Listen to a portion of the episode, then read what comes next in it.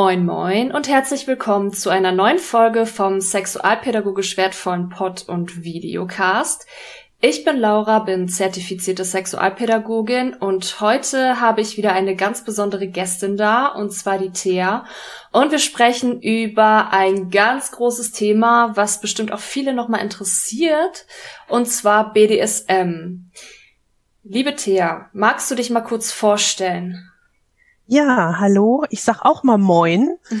aus dem einfachen Grund, da wir hier im Norden sind. Also ich bin die Thea und äh, ich äh, wohne seit ein paar Jahren in Hamburg, komme eigentlich aus Nordrhein-Westfalen und ähm, habe zum Beispiel auf Instagram, da haben wir uns ja auch kennengelernt, habe ich ähm, mein Account mit dem Namen Theas Momente und ähm, entstanden ist der eigentlich ähnlich wie ähm, die Audienz-App, vielleicht äh, kennt das der eine oder andere, mhm. wo man eben Sprachmitteilungen äh, hinterlegen kann. Ähm, ja, mehr oder weniger aus so einer lustigen Laune, dass mich immer wieder Leute gefragt haben, ah, was ist denn das und was ist denn das? Äh, und ich kenne mich da gar nicht aus. Und ähm, so ist das eigentlich entstanden. Ich habe ähm, noch einen Account, wo ich mich mit äh, Poly-Thematiken beschäftige. Und äh, bei mir ist es so, dass ich ganz, ganz viele Jahre in Nordrhein-Westfalen auch eine eigene Femdom, da können wir gleich mal gucken, was das eigentlich bedeutet, mhm. und Fußfetisch-Party äh, in Dortmund hatte. Das erstmal soweit zu mir. Ja, voll spannend. Ähm, genau. Und wir sprechen heute über das Thema BDSM. Mm, was bedeutet denn die Abkürzung BDSM? Ja, das ist schon mal ganz spannend. Also dieser Begriff BDSM, der ist noch gar nicht so alt. Mhm. Also ähm, das ist ein sogenanntes, das nennt sich so mehrschichtiges Akronym. Also diese mhm. Buchstaben bedeuten, bedeuten unterschiedliche Dinge. Und dieser Begriff BDS und M ist tatsächlich erst in den 1990er Jahren entstanden. Mhm. Und ähm, das ist ein Sammelbegriff und ein Sammelbegriff für sexuelle Neigung und Praktiken. Mhm. Und dann ist es so, dass das B zum Beispiel für Bondage steht, also die Thematiken mit dem Fesseln. Mhm. Das D steht zum einen für, also sind englische Begriffe Disziplin, also Strafen, Schrägstrich Disziplin, aber auch für die Dominanz. Also ne, das D bedeutet einmal Disziplin und Dominanz mhm. und das S steht dann für Submission und gleichzeitig auch für Sadismus. Okay und das M für Masochismus. Also du hast eigentlich so dieses Thema Bondage, Disziplin, Dominanz, Submission, Sadism und Masochism. Mhm. Also ne, der, der der Schmerz gibt und der, der den Schmerz empfängt, sozusagen. Früher war das einfach nur das Thema SM, nur mhm. Sadomasochismus. Und dann ist halt irgendwann so der Bereich des Bondage und des sogenannten DS-Bereich, also ähm, Dominanz und Unterwerfung dazu mhm. bekommen. Genau. Und was bedeutet Submission? Ja, das ist jetzt ganz spannend, weil da gibt's eben, wie gesagt, tausende von verschiedenen Begriffen äh, mhm. oder Begriffe. Ähm, vielleicht hat der eine oder andere das auch schon mal gehört. So, ja, ich bin Sub oder das ist meine Subi oder mein mhm. Sub. Also das ne, kann männlich wie weiblich wie äh, es sein. Ähm, und das ist tatsächlich die Sub steht für die englische Kurzform submissiv. Mhm. Und das ist ne, die Unterworfene sozusagen. Und das ist äh, immer der Be oder die Bezeichnung für den passiven Part mhm. in einer, ich nenne es jetzt mal, hm, sadomasochistischen Begegnung oder mhm. Beziehung oder ähm, in einem sadomasochistischen Spiel. Mhm. Und ähm, da kann man dann eben ne, von Sub sprechen, man kann von Subi sprechen, männlich wie weiblich wie es. Ähm, und es gibt aber auch noch sogenannte sinnverwandte Bezeichnungen. Und da hast du dann so dieses Thema Bottom. Ne? Also man mhm. spricht ja auch von Top und Bottom, da ist mhm. dann der Bottom. Dann hast du den Skla die Sklavin oder den Sklaven, das ist mhm. natürlich so, ja, ne, das, da, da steht natürlich, das wirkt nochmal ganz anders, das Wort.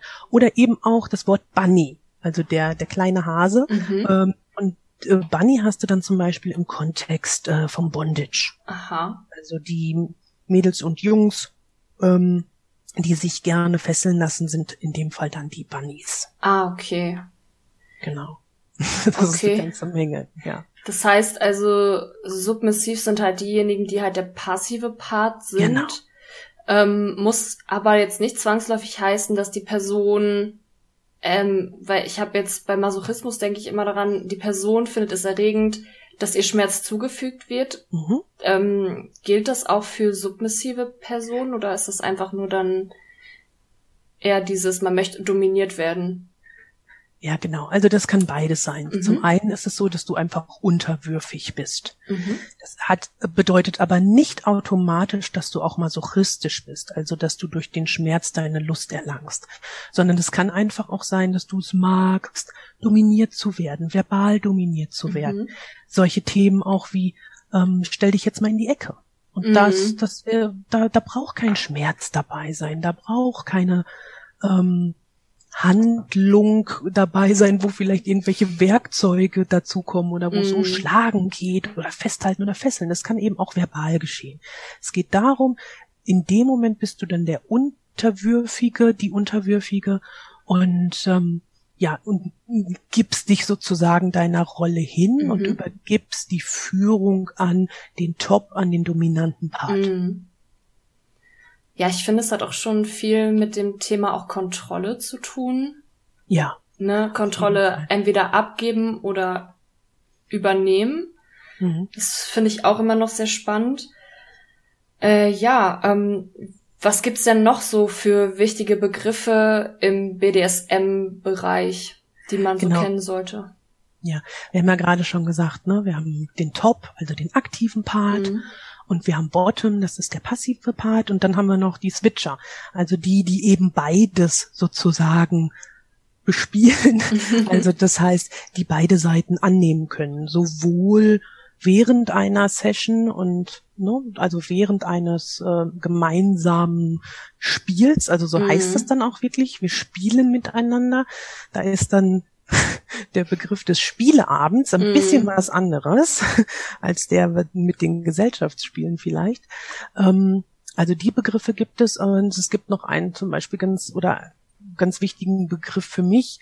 Das ist ähm, safe, sane and consensual. Mm. Das äh, sind drei ganz besondere Begriffe, weil BDSM ist immer safe, sane und consensual, sonst ist es kein BDSM. Mm. Das heißt, es ist so eine Grundregel und ein Leitgedanke, also auch da wieder die englischen Begriffe übersetzt, sicher, vernünftig und einvernehmlich mhm. mit den SpielpartnerInnen zu handeln, ihnen zu begegnen und auch ein Einverständnis zu haben. Also wir reden hier auch von einer Gesetzeskonformität, mhm. da komme ich gerne auch später nochmal zu.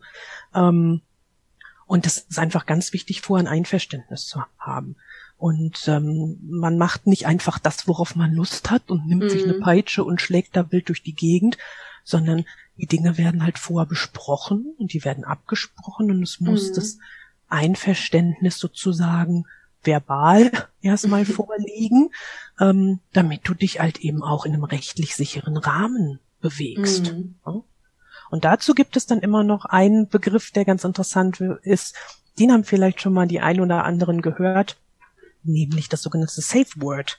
Mhm. Ähm, also Safe Wörter, also Sicherheitswörter. Hm, und wenn du ein Sicherheitswort vereinbart hast, dann ist es so, dass du das sagen kannst und dann eigentlich die Spielbegegnungen, die Praktik, die Situation sofort aufgelöst wird.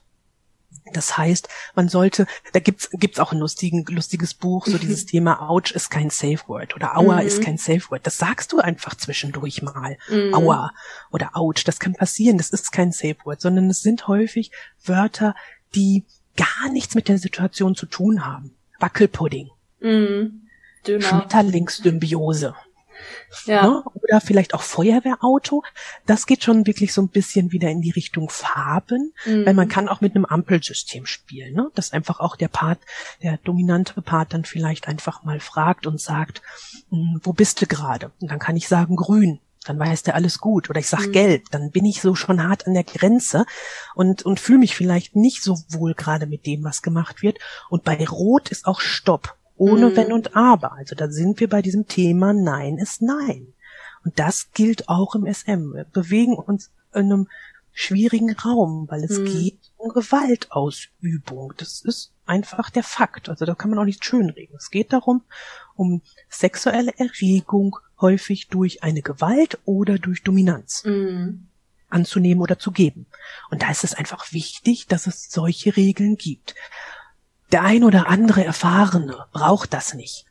Der erkennt das, wenn er mit seinem Spielpartner, der Spielpartnerin zusammen spielt, äh, eine, eine Session hat, einen Abend verbringt, ähm, dann kann er das ganz genau oder er oder sie das eben ganz genau sehen, was passiert da gerade ähm, bei meinem Gegenüber. Ähm, mhm. Da braucht man vielleicht kein Safe Word. Ansonsten sage ich immer auch gerade für Leute, die anfangen, es ist ganz, ganz wichtig, so etwas zu vereinbaren. Mhm. Und das ist ja auch okay. Also ne, man kann ja von noch kein Meister vom Himmel gefallen. Also das ist ganz, ganz wichtig, da ganz vorsichtig auch anzufangen. Das stimmt. Ja, und ein paar Tipps für äh, Safe Words hast du ja auch schon gegeben, was man da gut wählen kann. Man kann, also kannst wie gesagt, alles aussuchen. Ne? Mhm. Sollte ein Wort sein, was, wie gesagt, nichts mit der Situation zu tun hat. Wenn du jetzt zum Beispiel aufs Banking, also auf alles, was mit Schlagen, entweder mit der Hand oder mit Gegenständen zu tun mhm. hat, und du suchst dir als Safe Word Gerte aus, dann kann das dazu führen, dass dein Gegenüber eher animiert wird, jetzt die Gerd zu holen mm.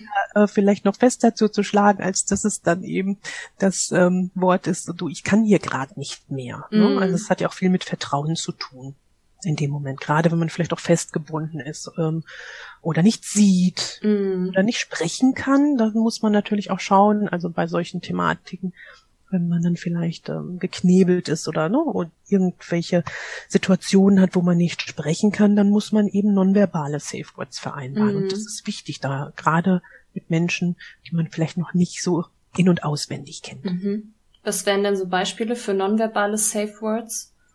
Also tatsächlich kannst du, wenn du die Hand zum Beispiel frei hast, hast äh, irgendwas abklatschen. Also mhm. der Klassiker, wie vom Boxen. Ne? Mhm. Oder äh, einen Fingerschnipp machen. Also muss man halt gucken, dass es so laut ist, dass der mm. das Gegenüber das dann auch hört. Ähm, aber Kleinigkeiten, ne? Also nonverbale Safe Words funktionieren natürlich nicht, wenn du irgendwie geknebelt bist und äh, die Hände hast du noch gefesselt und mm. äh, mhm. die Augen sind auch noch verbunden, dann funktioniert das nicht. Und die Füße am besten auch noch, so dass du nicht aufstampfen kannst. Ähm, aber das ist einfach wichtig, dass das vorbesprochen wird. Mm. Mhm.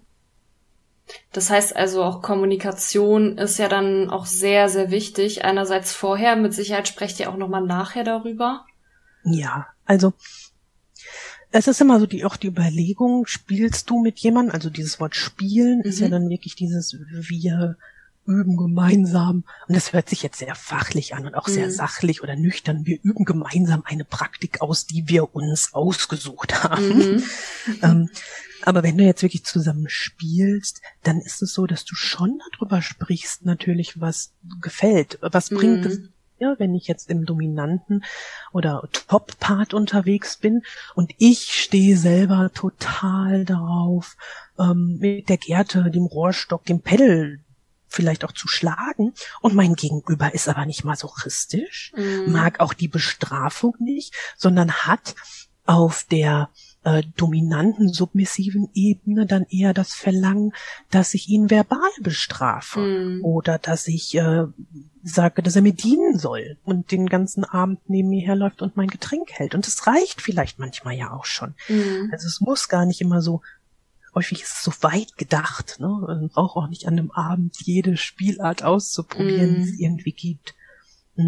Und da ist ganz wichtig, vorher drüber zu sprechen und im Nachhinein ist es umso wichtiger, weil ähm, auch da wieder ein Begriff ähm, gibt es den sogenannten Subspace und es gibt auch den Topspace, also mhm. eine Situation, die dich durch die Ausschüttung der Endorphine so high macht, dass du ähm, einfach wie in einem Zustand bist, als, als wie in, in einem Space-Zustand, mhm. als hättest du irgendwas vielleicht zu dir genommen, aber du hast ja auch was zu dir genommen, ne? Also da ist ja ganz viel Glückshormone werden da ja mhm. freigesetzt in dem Moment. Also so wie kurz nach dem Orgasmus, kannst mhm. du dir mhm. das auch vorstellen. Ähm, dass du einfach sagst, so, wow, ein cooler Zustand. Und den hast du über einen mm. längeren Zeitraum. Und das ist wichtig, den anderen aufzufangen, da zu sein, nicht einfach zu sagen, so fertig jetzt hier, tschüss, ne? drüber zu reden und auch zu sagen, hat dir das gefallen? Das ist ja auch, manche Doms äh, fragen das nicht oder auch Dominas fragen das nicht, weil sie dann denken, dass dann ihre, ich sag jetzt mal, Autorität untergraben ist. Aber das ist genau das Gegenteil, sondern es geht ja darum, sprecht miteinander, und es ist doch toll, dann fürs nächste Mal zu wissen, du, hey, das fand ich jetzt nicht so gut, das war mir einfach zu viel. Mhm. Ähm, da hast du das benutzt und das benutzt und dann das und das und das auch noch vielleicht nächstes Mal langsamer.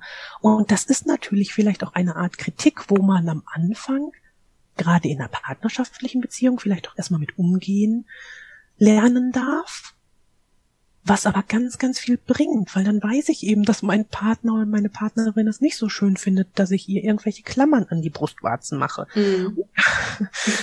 oder dass ähm, mein Partner, meine Partnerin wirklich komplett, also auch gar keinerlei Empfindungen dabei hat, wenn ich ein Pedal, also meist sind die aus Holz, ähm, benutze, gibt's ganz viele, da geht dann so eine Erregung auch komplett weg mhm. und ist dann komplett vorbei. Also dann ist es durch. Ja. Ne? Und das ist ja total gut, wenn man das weiß, weil dann kann man mhm. das verhindern und kann dann eben für weitere schöne Momente sorgen. Ja, das stimmt. Die nächste Frage, die bei mir jetzt auf dem Zettel steht, wir haben natürlich auch Fragen aus der Community gesammelt von euch. Ihr durftet Fragen stellen zum Thema BDSM. Die nächste Frage wäre, was ist der Unterschied zwischen BDSM und einem Fetisch? Ja, das ist ganz spannend. Das wird mhm. häufig gleichgesetzt. Genau, ja. Und das ist es nicht. Und da kann man sich erstmal die Wortbedeutung anschauen. Wenn man mal so schaut, was Fetisch bedeutet, dann ist das eigentlich sehr schön, weil der Ursprungs- oder die, die Bedeutung ist eigentlich, dass das ein Zauber ist. Mhm. Und ähm, dazu kann man einfach ganz normal sei es äh, googeln oder in irgendeinem Wörterbuch nachgucken. Äh, Fetische sind göttliche Verehrungen und die gibt es auch heute noch, zum Beispiel auch im Voodoo. Also Voodoo wird auch in Teilen äh, der Welt noch als eine Art Fetisch bezeichnet. Mhm. Ähm, und der sexuelle Fetisch, das ist ein sogenannter, und jetzt kommen wir wieder zu einem Fachwort, ein Stimulus, mhm. der der sexuellen Erregung dient. Mhm. Also, das kann ein Objekt sein oder das kann auch, können auch Materialien oder Körperteile sein. Mhm. Als Beispiel da ähm, bei Objekten, das können Strümpfe sein oder Schuhe, Uniformen oder Windeln, ne? bestimmte Kleidungsstücke. Mhm. Bei Material kann es auch ein Fetisch sein, dass jemand zum Beispiel Latex gerne mag oder Leder gerne mag oder Wolle. Und bei Körperteilen, das kann jedes Körperteil sein. Das kann von Brüsten über Beine, Hände, Füße, mhm. Achseln oder auch Körperhaare oder eben auch keine Körperhaare. Also auch da so diese Überlegung, für mich muss aber der Partner die Partnerin rasiert sein, mhm, damit ich sexuell erregt bin. Also da muss man mal ein bisschen weiter gucken, dann sind wir eigentlich schon laut Definition in einem Fetisch, mhm. weil dieser Fetisch dazu führt, dass ich eben die volle Erregung bekomme. Mhm. Das heißt also, Fetisch bedeutet, das muss sein, damit ich sexuell erregt werde überhaupt. Oder also ist der Fetisch, also verstehst du die ja, Frage? Ja, also du hast, es ist der Unterschied, also der Fetisch von der reinen Wortbedeutung, da mhm. ist es mhm. schon, dass es die reine sexuelle Erregung ist. Ich brauche okay. diesen Fetisch, um sexuell erregt zu werden. Wenn mein Fetisch es ist, Pornos zu gucken, und ich mhm. brauche diese Pornos, um sexuell erregt zu werden, dann ist das, dann ist das mein Fetisch, dann brauche ich die. Das ist was anderes, wenn ich jetzt sage, auch ab und zu gucke ich mir gerne mal ein Porno an. Mhm. Oder ähm, ach, ich mag einfach Füße total gerne. Also ich zum Beispiel von mir, um mal da das zu sagen, ich stehe da auch zu, ich mag Füße total gerne. Mhm. Ich finde Füße super, aber ich, ich mag auch Füße berühren wo jetzt vielleicht jemand, der einen Fußfetischismus hat, mhm. schon sagt, oh, das war ungewöhnlich, als Frau Füße zu mögen und so. Ich mag Füße einfach. Ich finde mhm. Füße toll. Aber für mich brauchen die Füße, ich brauche selber die Füße nicht, um sexuell erregt zu werden. Mhm. Und da ist eben der Unterschied. Der Fetisch ist etwas, was eine sexuelle Erregung auslöst. Mhm. Und dann gibt's noch den Bereich, das hast du bestimmt auch schon mal gehört, den Bereich Kink. Ne? Ja. Also Kink das ist etwas, mm, das ist so die Vorliebe. Ne? Mhm. Also die Vorliebe, die du hast für etwas. Ähm, aber das brauchst du nicht, um sexuell erregt zu sein. Okay, das heißt dann aber, Also ist das dann auch schon wirklich so, dass du nur durch deinen Fetisch sexuell erregt wirst, aber nicht durch andere Dinge? Das sowohl als auch, ne? Also okay. das kann auch sein, dass du ähm, durch andere Dinge genauso erregt wirst, aber dass vielleicht der Fetisch, mhm. um jetzt vielleicht mal beim Latex, das Latex nochmal zu nehmen als Materialfetisch, ähm, du das ganz toll findest, wenn du das anhast oder wenn mhm. du das riechst oder wenn du andere Menschen siehst und du spürst in dir eine Erregung, dann kann das eben zusätzlich dazu führen, dass du ähm, ja ein, ein noch mehr Erregung sozusagen hast. Aber mhm. du kannst äh, vielleicht, das kommt ja immer auf die Person an, auch ganz normal ähm, Sex haben, ganz normal mhm. erregt sein, sondern das ist so so ein äh, on the top sozusagen. Okay. Aber es wird bestimmt auch Menschen geben, die das wirklich brauchen, um erregt zu werden. Mm. Okay. So ein bisschen klarer geworden? Ja, auf jeden okay. Fall. Wunderbar. Ich weiß aber noch nicht so, also obwohl ich muss sagen, so ganz weiß ich noch nicht ähm, der Unterschied zwischen einem Fetisch und einem Kink. Also der Fetisch mhm. ähm, löst sexuelle Erregung aus und ein Kink nicht unbedingt. Ähm, ein Kink ist so eine Vorliebe. Mhm. Also rein, du kannst mal ganz, also man kann ganz einfach anfangen. Ne? Also mhm. ich mag es gerne, mich schwarz zu kleiden oder ich mag gerne ähm, und dann nehme ich mal was, was häufig tatsächlich auch im, im BDSM-Bereich auftaucht, äh, eine Schuluniform zu tragen mhm. und da vielleicht auch in eine andere Rolle zu schlüpfen. Das ist etwas, das ist eine Vorliebe. Mhm. Aber du bräuchtest es nicht, um damit die 100-prozentige sexuelle Erregung zu bekommen. Mhm. Wenn du jetzt das als Fetisch hättest, dann musst du diese Uniform anziehen, damit du dich ähm, erregt fühlst. Mhm. Also das ist tatsächlich so eine Abstufung, kannst du sagen. Also Fetisch okay. ist immer das, das brauchst du, das ist mein Fetisch, das ist toll. Man kann auch sagen, BDSM ist mein Fetisch. Mhm. Das ist das, was mich zur sexuellen Erregung bringt. Mhm. Ja? Und so die King oder das andere sind halt Vorlieben. Das magst du einfach. Ja. Ja, vielleicht stört's dich auch nicht, wenn jemand mal ähm, die Beine nicht rasiert hat. Mhm. Ne, ich sag immer so bei den Männern, äh, das macht mir jetzt auch nichts aus, wenn du die Beine nicht rasiert hast. Mhm. Also ne, das sind ja, das sind ja das sind sowieso ganz äh, Stereotype äh, Thematiken. Ja, das stimmt. So, es gibt ja auch wirklich ganz viele Leute, die sagen, das gehört für mich dazu, das ist mhm. für mich wichtig, da dürfen keine Haare sein. Da, ne, ach so, und, und wenn da doch Haare sind und wenn die dann sagen, dann geht das nicht, dann kannst du eigentlich davon ausgehen, dass das eigentlich sogar schon Fetisch ist. Mhm. Weil dann Weil keine sexuelle Erregung Erregung. fehlt, genau. Ja. Mhm. Okay. Jetzt ist es soweit ein bisschen klarer für mich geworden. Frag gerne immer nach. Das ist tatsächlich ja. ähm, auch für mich, als ich das damals alles kennengelernt habe, das, das dauert auch. Ne? Mhm. Also das ist auch, glaube ich, das Wichtigste, dass das nie von jetzt auf gleich auch sowieso nicht erlernbar ist mhm. und dass das immer so ein ganz vorsichtiges Rantasten ist. Also auch für die ZuhörerInnen da wirklich ähm, ganz langsam und gezielt und nicht äh, alles auf einmal ausprobieren wollen. Das mm. ist mhm. immer ganz, ganz wichtig. Und man muss auch nicht, müssen sowieso nicht von Anfang an immer alles wissen. Das stimmt. Das ist wahrscheinlich auch ein großer Lernprozess. Ja, auf jeden Fall. Also am Anfang, da war das bei mir auch so, dass ich äh, gefühlt zitternd auf den ersten Playpartys stand und ganz unsicher war und dachte, oh Gott, und jetzt auch noch auf diesen High Heels hier rumlaufen und äh, High Heels auch so ein, mm. so ein äh, Fetisch äh, oder King-Thema, ne? Mm. Je nachdem. Ähm, und da war ich ganz, ganz unsicher und das kommt halt im Laufe der Jahre. Und da gibt's auch so Sprüche. Ne? Ist noch kein Dom, also in dem Fall ist es tatsächlich so ein wenn man den Dom eher mit dem männlichen Part in Verbindung bringt, mm. aber da mhm. gibt es wenigstens noch keinen Dom vom Himmel gefallen, ne? Mm. Und die Domina auch nicht. Die haben das alle irgendwann mal irgendwo gelernt. Ja. Das stimmt.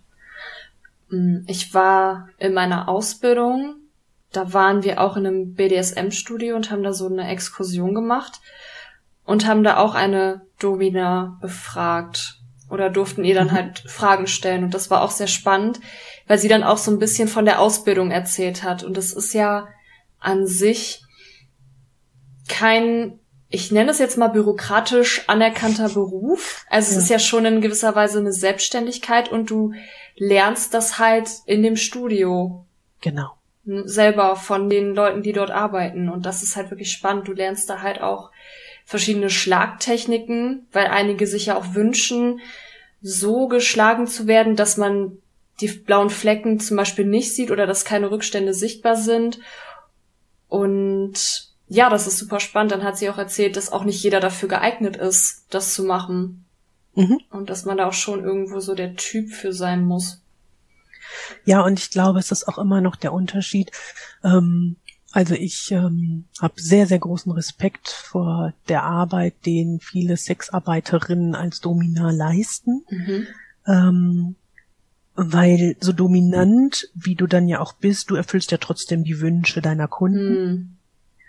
Und wenn du zum Beispiel ähm, dominant unterwegs bist und bekommst dafür vielleicht kein Geld und hast keine Selbstständigkeit als Sexarbeiter, mhm. dann ist es so der Begriff zum Beispiel, wofin bei den Begriffen waren der Femdom, mhm. ja, also der, der, der weiblichen ähm, Dominanz.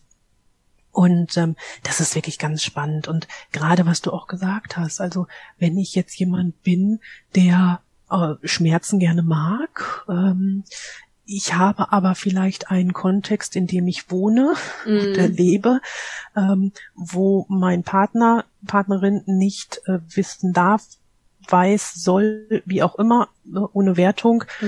ähm, dass ich ähm, das gerne mache, dann ist es natürlich ganz, ganz wichtig, wo schlage ich hin oder wo tue ich demjenigen weh. Wenn es um Masochismus geht, mm. ist es tatsächlich dann natürlich nochmal wesentlich schwieriger ähm, als ähm, in anderen Bereichen. Mhm. Ähm, und auch was benutze ich wo? Also es gibt auch Körperteile, da schlägst du nicht drauf. Mhm. Das, also auch nicht, auch nicht, wenn derjenige dir sagt, ich möchte das aber. Also es gibt halt einfach auch Tabus. Mhm. Und oh, tatsächlich ja. sind es nicht die Genitalien, wo man vielleicht denkt, das wäre, sondern es sind äh, so lebenswichtige Organe wie die Nieren. Mhm. Ne? Also die Nieren sind halt das Tabu, da wird nicht drauf geschlagen. Das kann mhm. mal passieren dass man irgendwie, es kann ja immer irgendwas mal genau. passieren. Äh, das ist dann bei einmal auch nicht ganz, äh, also es ist nie gut, aber es ist dann nicht ähm, so tragisch, aber das, ähm, du schlägst da halt nicht einfach mm. die ganze mhm. Zeit drauf, ne? Also das machst du nicht. Das muss man lernen. Und genauso wie man eine Peitsche hält oder wie man mit einer Singletail schlägt oder oder oder da gibt's ja tausende von Sachen oder dass man einen Rohrstock nicht sofort beim ersten Mal durchzieht. Mm. Und was ist denn, wenn ich Spuren habe? Was ist denn, wenn mein Gegenüber plötzlich blutet? Und auch dazu kann es ja kommen, weil der eine hat äh, ist empfindlich und der andere eher nicht. Ne? Also ich habe mm. im Freundeskreis ähm, auch Menschen, die ganz, ganz empfindlich sind und wirklich ganz, ganz lange auch wirklich Spuren davon tragen und andere, da siehst du am ersten, am Tag danach, würdest du nie auf die Idee kommen, dass die irgendwie vor eine stundenlange Session hatten. Mm. Das ist ganz, ganz wichtig. Ja. Da ist mir gerade noch was eingefallen, wo du ja. gesagt hast, ähm, es gibt Stellen, da darf man nicht hinschlagen. Ich mhm. habe mal eine Anfrage bekommen, eine anonyme, wo jemand gesagt hat, ich äh, mag es sehr gerne, wenn mir meine Freundin so dieses typische in die Eier tritt. Mhm. Ja, das gibt äh, ist äh, gibt's einen Begriff für, mhm. äh, nennt sich auch wieder übersetzt Ballbusting, mhm. ähm, ist durchaus eine gängige, sag ich jetzt mal fast, Spielart. Da gibt's relativ viele.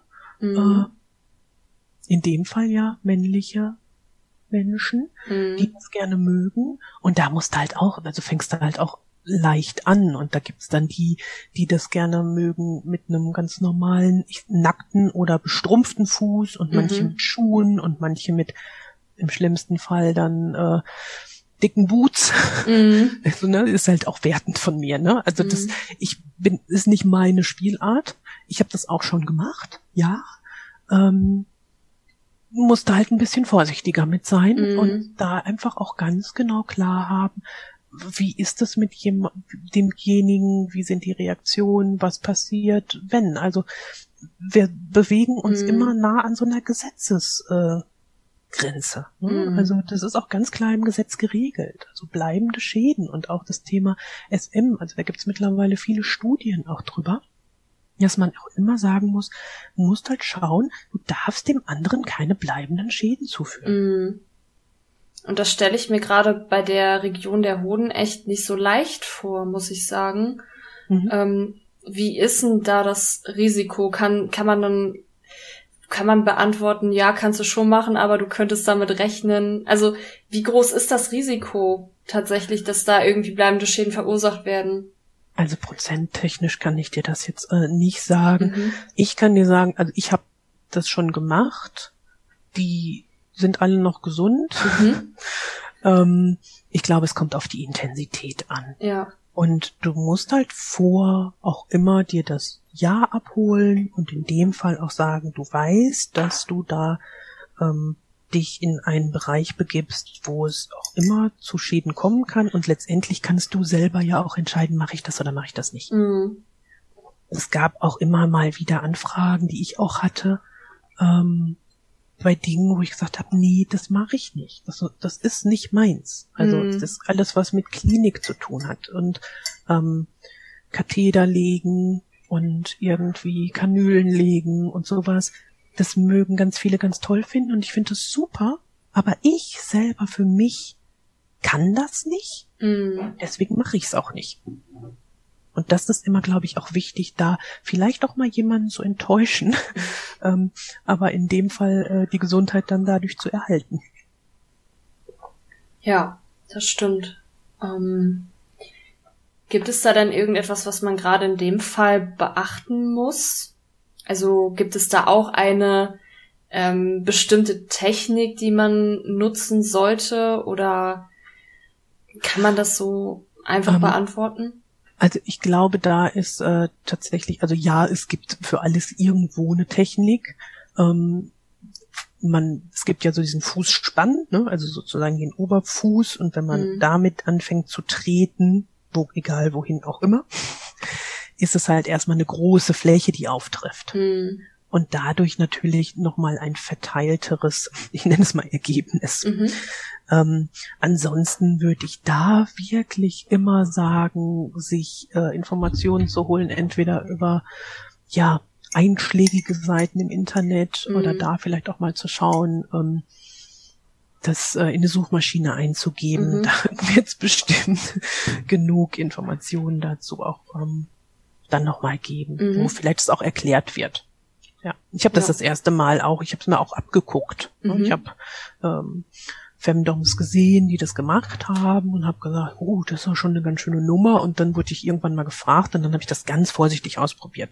Mhm. Ähm, ist jetzt so okay gewesen, aber hat dann auch bei mir keine großartige sexuelle Erregung, mhm. auch nicht in der Dominanz ausgelöst und auch nicht im Sadismus gar nicht. Mhm. Aber ich habe es dann gemacht und dann war es auch in dem Moment für, war es auch okay, ich hatte es mal ausprobiert und ist dann auch gut. Also, mhm. ja. Ja. Dann sind wir auch schon so ein bisschen bei dem, bei der nächsten Frage. Mhm. Welche Möglichkeiten gibt es denn, BDSM zu praktizieren? Ja, ich würde sagen, also das ist tatsächlich ähm, ein großer, großer Bereich. Also auch so zu überlegen, wo fängt BDSM an und wo hört's auf. Aber du hast natürlich den ganzen Bereich des Schlagens. Ne? Das ist so das, wo wir sagen, da, da haben wir die sadistische und die masochistische Ebene, aber wir haben auch die dominante und die submissive Ebene. Und mhm. schlagen kannst du ja mit ganz vielen Dingen, ne? Von Gerte und Rohrstock und Peddeln und was es alles gibt. Also selbst das, der, der, der Holzlöffel in der Küche. Ne? Mhm. Also auch damit kannst du natürlich schlagen. Dann hast du so diesen Bereich des Bondage, also mhm. die, Fesselungskünstler nenne ich sie immer, die wirklich da so ähm, ja ihre Erfüllung finden, indem sie fesseln mit Hanf oder mit Jute, mit Baumwollseil. Aber Bondage ist halt nicht nur ähm, das sogenannte Shibari, also das ist so die die Kunst mhm. des Fesseln. Das Bondage ist auch mit Plastikfolie einwickeln, ne? weil das ist ja das Fesseln. Mhm.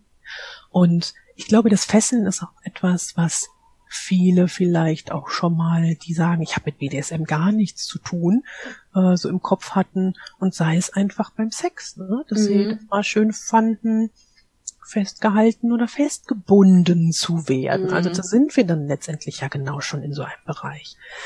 dann hast du diesen ganzen Bereich, habe ich gerade schon erwähnt, der Klinikspiele. Mhm. Ne? Also alles, was irgendwie so ja, im wahrsten Sinne des Wortes die Doktorspiele in echt. Mhm. Dann gibt's Trampling, also wo es darum geht, dass ähm, die Person, die äh, Bottom ist in dem Moment, äh, mit den Füßen begangen, betreten, getreten ne, wird auf äh, sämtliche Körperteile, die derjenige mhm. möchte. Dann gibt's Verhörspiele, also wo wirklich Szenerien nachgespielt werden, mhm. die dann, ne, ähm, wo dann vielleicht auch Ohrfeigen mit dabei sind. Mhm. Ähm, wir haben das Thema Petplay, also mhm. jemand, der da einen Fetisch dann eben daraus hat, ähm, sich in ein Tier zu verwandeln, egal ob es Hunde sind oder Pferde oder Zebras oder was auch immer. Mhm. Ähm, einen Bereich gibt's noch, der hört sich schon schlimm an, Genitalfolter. Ne, alles, was mhm. mit Folter natürlich zu tun hat. Und sei es, dass da ähm, Kanülen durchkommen oder dass da Kochsalzlösung reingespritzt wird oder oder, ne, da mhm. ziehen manchen Leuten schon so, das sind irgendwie, hui, das ist aber ganz schöne Nummer. Immer so die Überlegung, mag ich das, will ich das, will das mein Gegenüber, mhm. sind wir da eben safe, sane und consensual, ne, passt das für uns beide. Mhm. Dann hast du Objektifizierung, ne? Also du stellst, jemand hat seinen Nutzen daraus, indem er dir als Tisch dient. Mhm. Für immer oder für ein paar Stunden. Oder vielleicht auch schon mal gelesen, ich putze nackt bei dir. Mhm. Nackt, Nacktputzer, Putzerinnen. Ne? Also die einfach gerne das äh, möchten, sich ja zu zeigen mh, mm, und dabei vielleicht noch deine Wohnung sauber zu machen. Mhm. Und dann gibt es einen Bereich noch, der ist ganz wichtig ähm, und der ist ein bisschen härter, nämlich äh, Rough Body Play. Also vielleicht auch das schon mal gehört. Da geht's wirklich ähm, schön, aber sehr hart zur Sache. Und mhm. das ist was, wo, wo wir auch, wenn wir das praktiziert haben, auch immer, wenn wir auf Partys waren, vor Bescheid gesagt haben, dass wir das machen, ähm, damit die Leute nicht denken, dass da gerade in dem Spiel etwas nicht okay ist. Okay. Weil das ähm, darum geht, dass du dich schon mit Händen und Füßen und Fäusten schlägst und ähm, auch wehrst. Mhm. Äh, und das ähm, in vielen Fällen, wenn die Frau in dem Moment, wenn es um, um eine hetero meist ist es so, in eine heteronormative ähm, Spielbeziehung geht, dass mhm. es dann häufig so dieser die Assoziation zur häuslichen Gewalt ist. Mhm. Und das hat damit gar nichts zu tun. Mhm. Also es können ja Menschen machen, die noch, die, die das genauso hoffentlich verabscheuen wie alle anderen auch. Ähm, aber das in dem Moment ähm, kickt dann einen schon ganz ja. schön. Genau. Ja. Das mhm. erstmal so, also da können wir, gibt's wirklich sehr, sehr viel. Ja. ja. Und ähm, wie war das nochmal mit dem Du hattest auch noch mal Age Playing. Ja, genau. genau. Habe ich gerade nicht, äh, habe ich gerade nicht gesagt. Ne, Age Play. Genau. Age Play, das ist ja natürlich auch noch mal was, hm, wo man auch wieder überlegen muss. Wir reden hier davon, dass das erwachsene Menschen im Einvernehmen miteinander gestalten. Mhm. Ähm, und wenn ich im Age Play dann plötzlich mich klein und schutzlos fühle, mhm. dann hat es nichts mit pädophilen Gedanken oder sonstigem zu tun, sondern hat das was mit einem Beschützer zu tun und beschützt werden wollen. Mhm. Und das kann ich ähm, machen, egal ob ich ähm, in, oder egal welche Sexualität ich auslebe oder wie ich mich auch definiere. Mhm. Ageplay tatsächlich ähm, für manchen sehr, sehr schwieriges Thema, aber Ageplay kann auch mit einem Fetisch verbunden sein, zum Beispiel dem Tragen von Windeln. Mhm. Und ähm, dann da wirklich äh, dem, dem Tragen von, von Säuglings, Schrägstrich Babykleidung mhm. und Schnullern. Ne? Und da wirklich bemuttert werden zu wollen oder mhm. ähm, einen Vater zu haben, der sich um einen kümmert. Ähm, das ist tatsächlich ein ganz spezieller Punkt, der aber häufig ähm, in Beziehungen oder in Spielbeziehungen irgendwie so ein bisschen aufkommt, mhm. wenn es darum geht, man, man ist ja auch in dem Moment, wenn du, du bist derjenige, der toppt, dann ähm, beschützt du auch nach dem Spiel, was wir gerade hatten mit dem Subspace und dem mm. Topspace, ja dein dein dein Spielpartner auch, ne? Mm. Und ähm, umsorgst den, nimmst den in den Arm und sowas.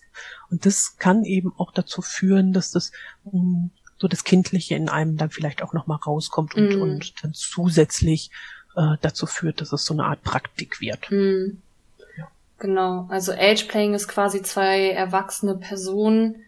Ähm, eine Person begibt sich dann quasi in so eine Art kindliche Rolle und die ja. andere in eine erwachsene Rolle. Ja, ja genau.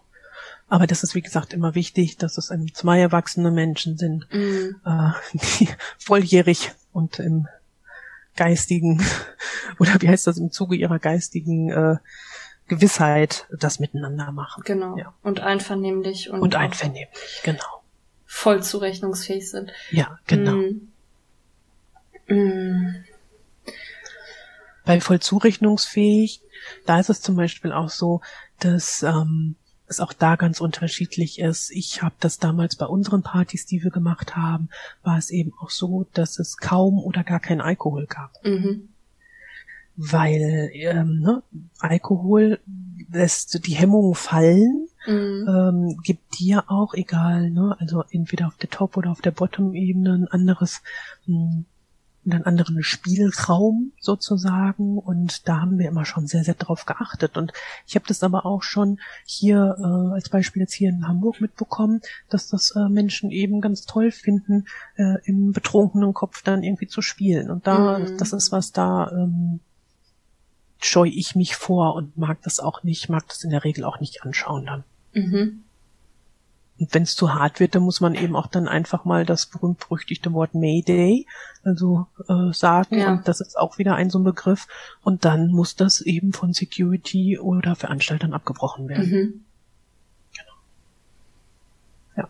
Ja. Ja, spannend. Ähm, hast du zufällig auch so ein bisschen Berührungspunkte gehabt mit dem Thema BDSM und Behinderung, also Menschen mit Behinderung? Ja, wir hatten bei uns auf den Partys immer relativ viele ähm, Menschen, die äh, im Rollstuhl saßen. Mhm. Und wir hatten auch Menschen, die nicht alle Körperteile hatten.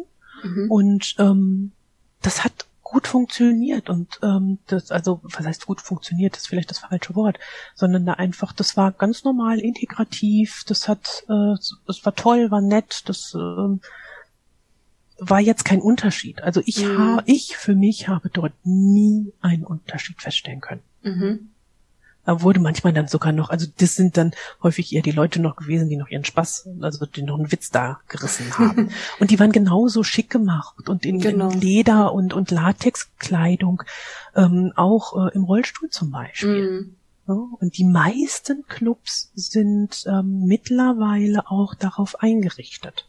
Also klar, wenn du natürlich einen Club hast, wo du erstmal 30 Stufen hoch musst, dann ist es auch vielleicht eine Vereinbarung mit den Leuten zu sagen, wir kommen, kann uns jemand helfen. Und mm. in dem Club, wo ich damals in Dortmund immer unterwegs war, der war so doppelstöckig.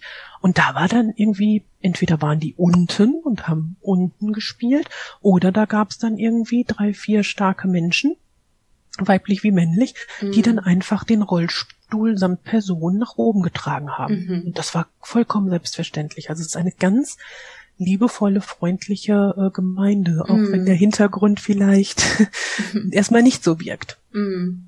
Ja. Mhm. Denn die nächste Frage, die hier bei mir auf dem Zettel steht, ist, wie kann denn der Einstieg in die BDSM-Szene aussehen? Mhm.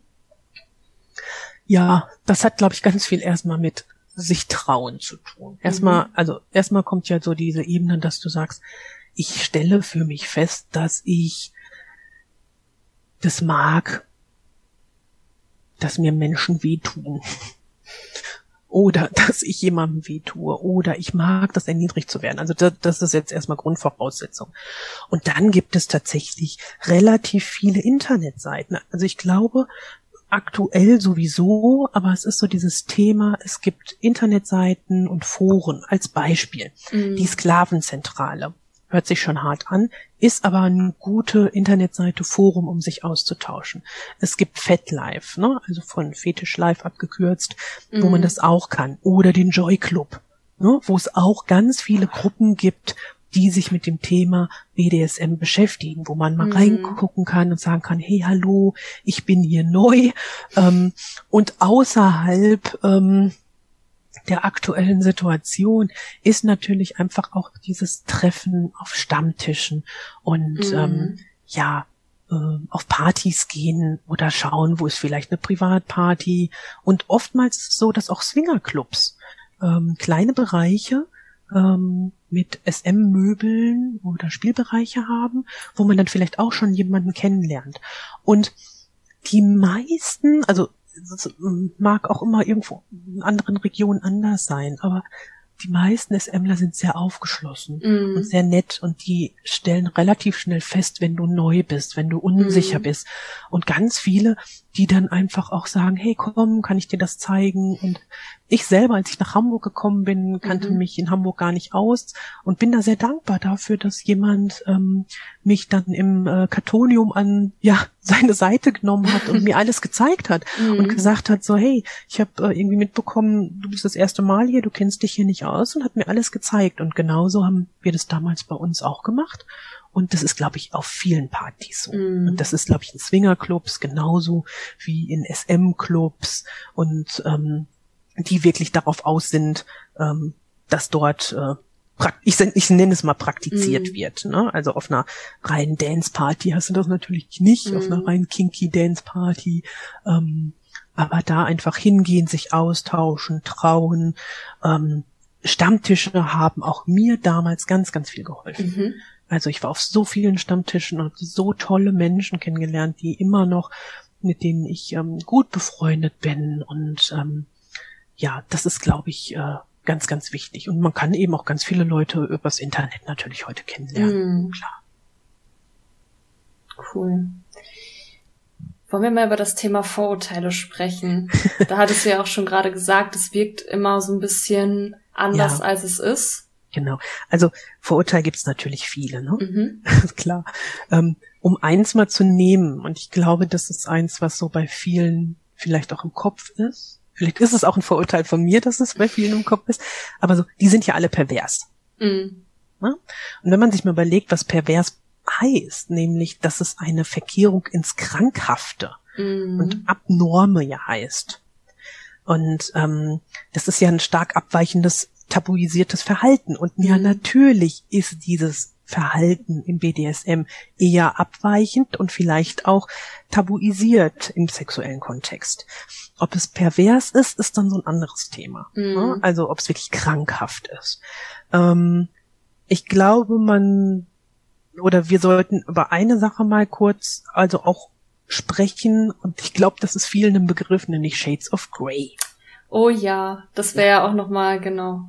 Und da ist ja auch so, ne? Also das gab so ein bisschen so ein Aufschrei in der mhm. BDSM-Szene und gleichzeitig habe ich das aber auch in Teilen positiv wahrgenommen, weil das hat so ein bisschen die BDSM-Szene so einen neuen Schwung da reingebracht. Mhm. Plötzlich kamen auf den Partys viele Paare auch in dem gleichen Kontext, also Mann dominant, Frau mhm. submissiv und wollten sich das angucken und waren sehr sanft. Aber da ist einfach nochmal wichtig zu sagen, Shades of Grey ist kein BDSM. Was dort beschrieben und gezeigt wird, ist kein BDSM, sondern das ist die Darstellung einer toxischen Beziehung. Mhm. Und das ist ganz wichtig. Hingegen, der erste Band, das erste Buch, enthält zum Beispiel die Niederschrift eines äh, Vertrages zwischen mhm. einem Top und äh, einem Bottom. Der Inhalt dieses Vertrages, der ist tatsächlich gut. Der ist genauso, wie ein Vertrag aussehen könnte, mhm. aber an der Stelle passt er nicht. Niemand würde in einer gleichberechtigten BDSM-Beziehung ähm, einen Vertrag vor dem ersten Spielen aufsetzen. Mhm vor, ne? Also vor dem ersten Kontakt. Und das ist, glaube ich, einfach nochmal wichtig. Und das ist ein Vorurteil, ne? Also da, ähm, ähm, ich habe das selber an, an mir auch festgestellt, dass ähm, die BDSMler möchten alle, dass sie toleriert werden und gleichzeitig ist es dann manchmal auch selber schwierig mit der Toleranz. Mhm. Das heißt, wenn dann da eben Mädels in irgend, also in dem Fall war es so, als Beispiel in irgendwelchen süßen Kleidchen und dann ein Typ im Anzug daneben, dann war das im Kopf sofort, ach, guck mal, die haben Shades of Grey gelesen. oder gesehen. Ähm, ja. Oder gesehen, ne? Und es ja. ist eigentlich schade, weil sie haben sich getraut. Mm. So im mhm. Nachhinein kann ich das ganz anders beurteilen, weil ich denke, oh, wie schön, die haben sich getraut, ja. die haben das gelesen, ich finde es gut, die haben äh, erfahren ihre Sexualität nochmal auf einer ganz anderen und tiefen und das mhm. ist eine sehr ähm, innige Ebene auch, die man da erreicht, die sehr stark zusammenschweißt auch und ähm, die eben nicht toxisch ist. Mhm. Ja, und und das ist einfach so nochmal die Schwierigkeit. Und bei den Vorurteilen muss man ja einfach auch überlegen, wieso gibt es Vorurteile? Ja. Das ist ja Angst.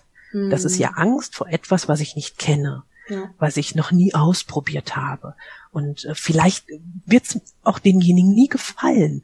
Aber die können sich das häufig auch gar nicht vorstellen, mm. wie das ist, dass jemand sexuell erregt werden kann, dadurch, dass er geschlagen wird ja. oder dass jemand eine sexuelle Erregung und ein, ein, ein Genuss dadurch verspürt, mit Hanfseilen gefesselt zu werden und irgendwo hochgezogen zu werden. Und häufig ist es so, dieses Vorurteil, dass viele denken, dass die Menschen gegen ihren Willen gequält werden. In einem dunklen Keller. Mhm. Deswegen tragen die auch alle schwarz. Und ähm, das ist so ein tolles Thema, also gerade das, was du angesprochen hast, weil da ist ja auch so die Frage, wo zieht man denn die Grenze? Mm. Ich hatte vorhin einmal schon gesagt, es muss abgesprochen sein und es muss gesetzeskonform sein. Mm. Alles, was bleibende Schäden verursacht, was länger als zwei Tage eigentlich andauert, ist mm. ja schon mhm. kritisch aber auch ab wann ist es denn überhaupt BDSM? Mm. Und da ist einfach so die Frage, um das mal so zu sagen, ist denn Sex im Doggy-Style? Oder die eine Person sitzt in der Reiterstellung auf der anderen, mm. jetzt schon BDSM, weil da ist ja auch eine Person die dominantere. Mm. Und ist das jetzt die Dominanz, die jemanden erregt? Oder wie ist das denn, wenn du es magst, gern runtergedrückt zu mm. werden beim Sex? Bist du jetzt plötzlich submissiv? oder eben auch das Fesseln. Ne? Also auch da. Und ich glaube, da ist dann so ein bisschen die Überlegung, wenn man mit Vorurteilen spricht, so, ähm, ja, was wäre, wenn jemand ähm, ja auf dich reagiert oder wenn, wenn du jemandem etwas erzählst, was er nicht mag. Mhm. Ähm, und, und da ist dann einfach auch so dieses, ähm, ab, also wo, wo fängt's an, wo hört es auf? Also was passiert bei mir?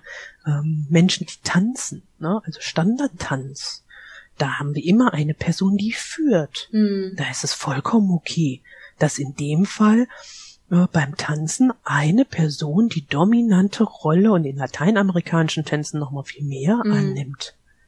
Ist da jetzt deswegen eine Erregung da? Ist das jetzt SM oder BDSM? Mhm. Ne? Also das ist das ist tatsächlich und, und ich glaube, so kann man Vorurteilen auch so ein bisschen begegnen mhm. und da einfach auch zum Nachdenken mal anzuregen. Ja. Weil ähm, man muss nicht Menschen immer sofort alles erzählen, was man mag. Das, das ist, glaube ich, auch wichtig. Und ich glaube, wenn man sich so gefunden hat und sagt, oh, ich habe BDSM für mich entdeckt und ich möchte das jetzt der ganzen Welt mitteilen, mm. dann ist so ein bisschen mein Rat, nein, lass es, mm. geh es bitte langsam an. Weil äh, stell dir einfach so die Situation vor unter Freunden oder Arbeitskollegen und ähm, da sage ich doch jetzt auch nicht äh, morgens früh in der Kaffeeküche, ach, wisst ihr, am Wochenende, da habe ich die Missionarstellung mit meinem Mann gemacht oder mit meiner Freundin. Das war total gut. Also das mhm. heißt, über solche normale, in Anführungsstrichen, Dinge sprechen wir nicht. Also da wird ja keiner auf die Idee kommen, oder die wenigsten vielleicht, Ausnahmen bestätigen die Regel, mhm. das zu erzählen. Und dann sollte ich vielleicht auch sensibel damit umgehen. Möchte mein Gegenüber das hören, dass ich jetzt durch Schmerz erregbar bin oder dass es mich erregt, anderen Menschen Schmerz zuzufügen. Mhm. Und da sage ich immer langsam und vorsichtig, weil nicht jeder möchte wissen, was man so macht. Und dadurch, glaube ich, kann man auch vielen Vorurteilen begegnen. Man mhm. muss es nicht immer alles so, klar, wir kennen es durch die Prides und so weiter und so fort, auch im anderen Kontext, wir möchten uns zeigen mhm. und rausgehen. Aber vielleicht will man gegenüber das gerade im Freundes- oder Familien- oder Bekanntenkreis nicht wissen. Mhm. Das finde ich auch ganz wichtig. Würdest du dir da generell vielleicht auch mehr Offenheit wünschen? Also wäre es dein Wunsch, dass ähm, man da offen darüber spricht, genauso wie jetzt das Beispiel, wo du gesagt hast, okay, ja am Wochenende da, da habe ich mit meinem Mann, meiner Frau, whatever, ähm, oder anderen Personen geschlafen, meinem, meinem Partner in. Das war gut. wir haben die und die Stellung ausprobiert. Würdest du dir wünschen, dass man da offener mit umgeht, weil Sexualität vielleicht auch einfach irgendwie Teil des Alltags ist oder wie siehst du das? Ich glaube, dass wir sowieso schon mittlerweile in einer, es klingt so alt, aber in einer Generation angekommen sind, wo das immer offener wird. Mm. Und das finde ich ganz, ganz schön. Und ich zum Beispiel gehöre auch zu denen, die sagen, ja, auch wenn Shades of Grey in den Grund, im Grundstock nicht gut ist. Aber mhm. es hat dazu geführt, dass viel mehr Leute überhaupt gedacht haben, ah, okay, mir geht es ja so ähnlich, mhm. dass ich Erregung fühle durch. So, egal was da jetzt weiter, dass da hier Prince Charming rumläuft. Mhm. Ähm, und das heißt, ich äh, glaube, dass es auf einem guten Weg ist. Ich glaube, es kann noch viel mehr geschehen, ähnlich wie es gerade in anderen Bereichen auch geschieht. Also jetzt so als Beispiel ähm, in, in der Community, äh, in der LGBTQ-Community oder Plus-Community, ähm, Leute sich zu zeigen oder zu sagen, ich bin bisexuell oder mhm. ich bin trans oder ich bin pan oder was auch immer. Ähm, muss ja mal aufpassen, dass man alles nennt, aber weiß jetzt, ich hoffe, dass die Hörer dann wissen, ja.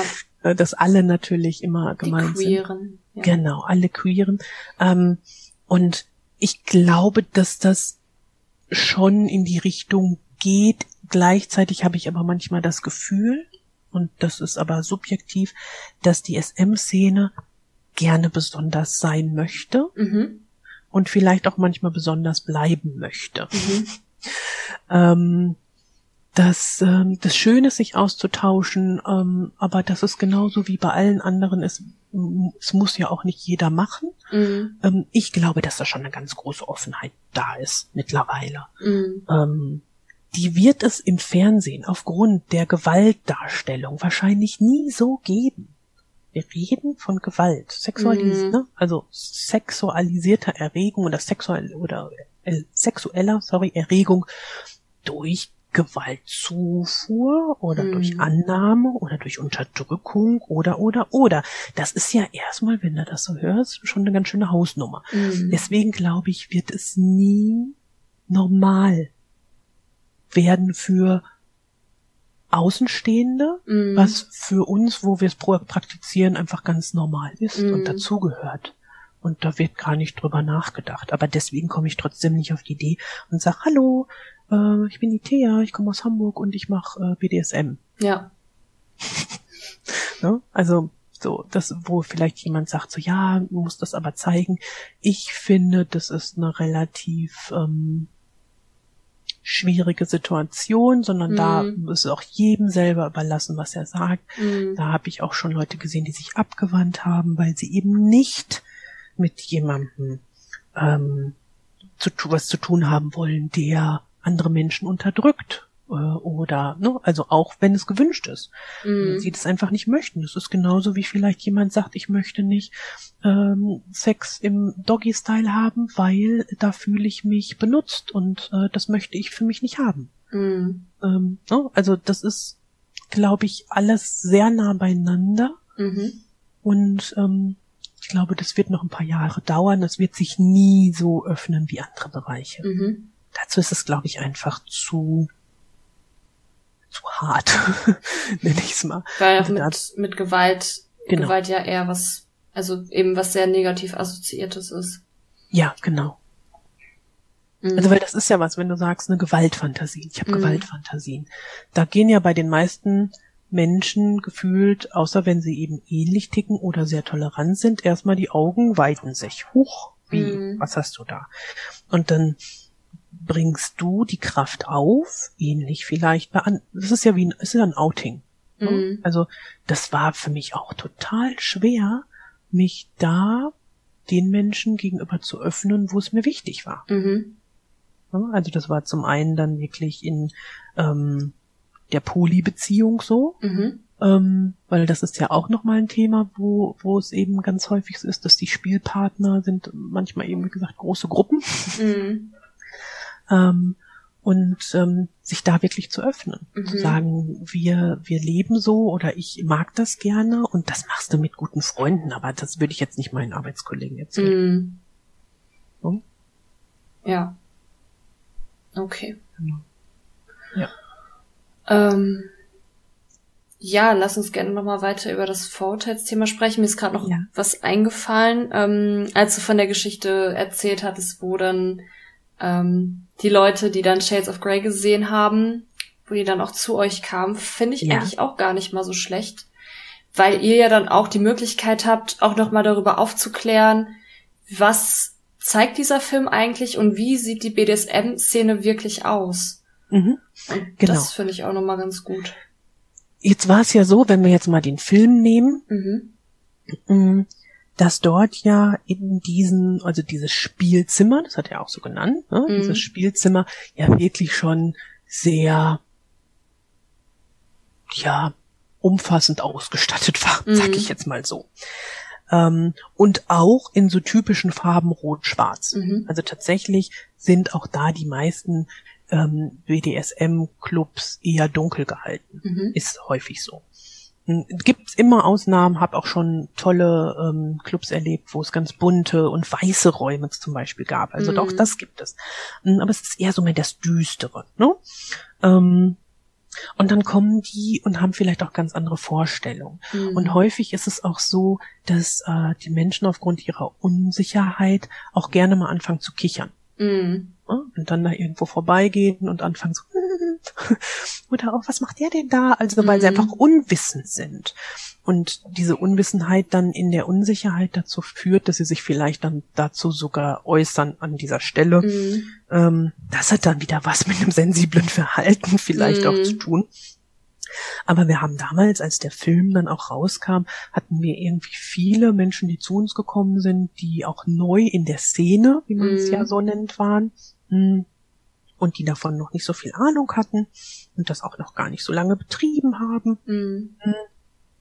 Und denen haben wir dann alles erklärt. Mhm. Und dann hast du halt irgendwie auch mal gezeigt, äh, ja, was gibt es denn für unterschiedliche ähm, ich nenne es mal Werkzeuge. Mhm. Ja, was gibt es denn überhaupt alles und so weiter und so fort. Und ähm, dass ich immer ein bisschen sexy, schrägstrich frivol oder eben Lack- und Lederkleidung, ne, dass, ähm, dass sich da hübsch angezogen wird, ähm, das hatten die von Anfang an irgendwie mal so raus. Da musste man jetzt irgendwie keine Outfit-Tipps geben. Mhm. Ähm, aber es ist tatsächlich so, dass ähm, das, ich, ich fand es immer gut. Also mhm. sagen wir so, ich fand es immer gut, wenn die dazugekommen sind.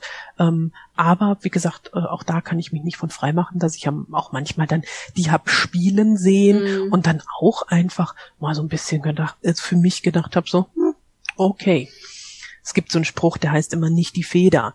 Also weil ähm, in diesem Film gibt es eine Szene, wo ähm, der Christian Grey eine Feder nimmt mhm. und in einer BDSM-Session sie damit irgendwie kitzelt oder weiß mhm. ich nicht was. Und das ist halt einfach so ein Spruch gewesen bei uns immer, oh, nicht die Feder, nicht die Feder. Mhm. Ähm, und da machst du dich ja irgendwo dann schon drüber lustig. Mhm. Und dass dir das dann aber einfach klar wird, ist ja schon der erste Weg zur Besserung. Mhm. Einfach klar zu haben, in dieser Art von Spiel passt das vielleicht auch. Mhm. Dann genau dieses Werkzeug oder ne, diese, ähm, dieses Hilfsmittel dann dazu zu nehmen. Und da ist es egal, ob das eine Feder ist oder eine mm. Gerte oder ein Nervenrad, was irgendwie Kribbeln verursacht. Mhm. Das ist, glaube ich, ganz wichtig. Mhm. Und ähm, gerade hatte ich ja noch kurz gesagt, dass ähm, viele Menschen auch im polyamoren Kontext zusammen ähm, oder ich viele Menschen kennengelernt habe, die im polyamoren Kontext zusammenspielen. Mhm. Das heißt, es ist halt so auch da ganz wichtig, es geht um Menschen, die miteinander spielen und da ist tatsächlich das Geschlecht häufig, auch nicht immer, aber in größeren Spielgruppen auch nicht so wichtig. Mhm. Also das heißt, klar kann ich natürlich sagen, ich stehe auf Frauen oder ich stehe auf Männer oder ich stehe, ähm, ich bin pansexuell, ne? Ähm, und wir hatten auch äh, viele Transmenschen, die bei uns waren. Mhm. Ähm, und das ist immer, glaube ich, ganz wichtig zu sagen, ähm, im BDSM-Kontext sind diese Spielpartnerschaften, können eben aus Partnerschaften von Menschen, die eben auch wirklich so für sich sagen, wir sind ein, wir sind eine Partnerschaft, mhm. wir leben zusammen oder wir gehören so für uns zusammen. Ähm, das ist häufig gar nicht so monogam, mm. sondern da sind eben ganz viele andere Menschen, die noch dazukommen, ähm, mm. wo man sagt, ich habe hier eine Spielpartnerin und meinen Partner oder ich habe meinen Spielpartner und seine Partnerin ähm, und ähm, dann kommt der noch dazu oder die noch dazu. Äh, und das ist schon äh, wirklich spannend. Aber über diese ganze Poly-Ebene, äh, wir hatten im Vorfeld auch schon mal drüber gesprochen, mm. da äh, ist es dann einfach so mein Tipp, gerne auch mal einfach weiterzuschauen, weil das würde einfach den Rahmen da auch wirklich sprengen. Mm. Und bei der Poly-Ebene, da gerne auch mal, Instagram ist da ja unser mm. großer Freund, dass man, gibt's einfach viele, viele tolle Seiten und ähm, da empfehle ich einfach immer auch gerne zum Beispiel den Poli-Podcast von äh, zwei Hamburgern von beziehungsweise Unverblümt, mhm. die von A bis Z das wirklich alles auch wirklich schön erklären und selber in einer offenen Poli-Beziehung leben, also in einer Beziehung, wo nicht nur sie beide Partner haben, sondern auch andere. Und mhm. das war bei uns eben im BDSM-Bereich genauso, nur dass wir andere Dinge miteinander gemacht haben. Ja, sehr schön. Das ist auf jeden Fall alles in der Beschreibung auch verlinkt. Ähm, auch die Anlaufstellen, die du jetzt so genannt hattest, hm, könnt ihr euch dann auch nochmal informieren und nochmal gegebenenfalls Kontakt aufnehmen. Genau, das ähm, Thema Vorurteile. Du hast ja auch jetzt schon mal kurz darüber gesprochen, warum Menschen wohl Vorurteile gegenüber BDSM haben. Du hast mhm. ja zum Beispiel auch über das Thema Angst gesprochen. Alles, was fremd ist, ist erstmal so löst erstmal eine Abwehrreaktion in uns aus, vielleicht auch eine Angst, weil man nicht genau weiß, okay, was passiert mit mir jetzt oder was macht das mit mir oder was bedeutet das für mich vielleicht auch. Hm. Ja. Ja, also es ist, glaube ich, immer schwierig, wenn man an sich selber irgendetwas entdeckt, was erstmal nicht vielleicht einer erzogenen Norm entspricht. Mhm die meisten Menschen sind nicht in einem BDSM-Kontext aufgewachsen.